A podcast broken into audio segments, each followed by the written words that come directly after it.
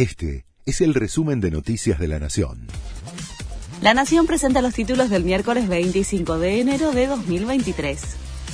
Comienzan a aplicar las vacunas bivalentes contra el COVID.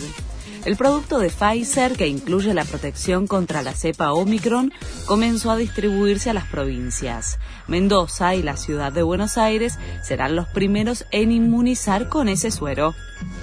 La AFIP va a grabar más ventas por Internet comenzará a cobrar 8% de IVA a los comerciantes que no sean contribuyentes inscriptos y que usen plataformas digitales como Mercado Libre para vender sus productos u ofrecer servicios. La medida ya fue publicada en el boletín oficial y recaerá sobre quienes facturen más de 200 mil pesos mensuales.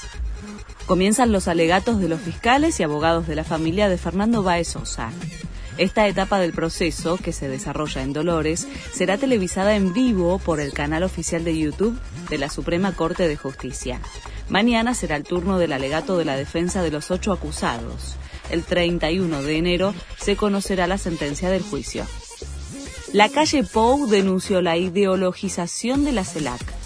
El presidente uruguayo les pidió a los demás mandatarios no tener una visión hemipléjica según la afinidad ideológica.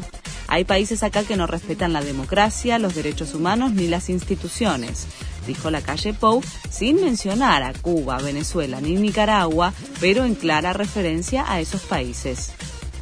La selección sub-20 se juega la permanencia en el sudamericano ante Perú.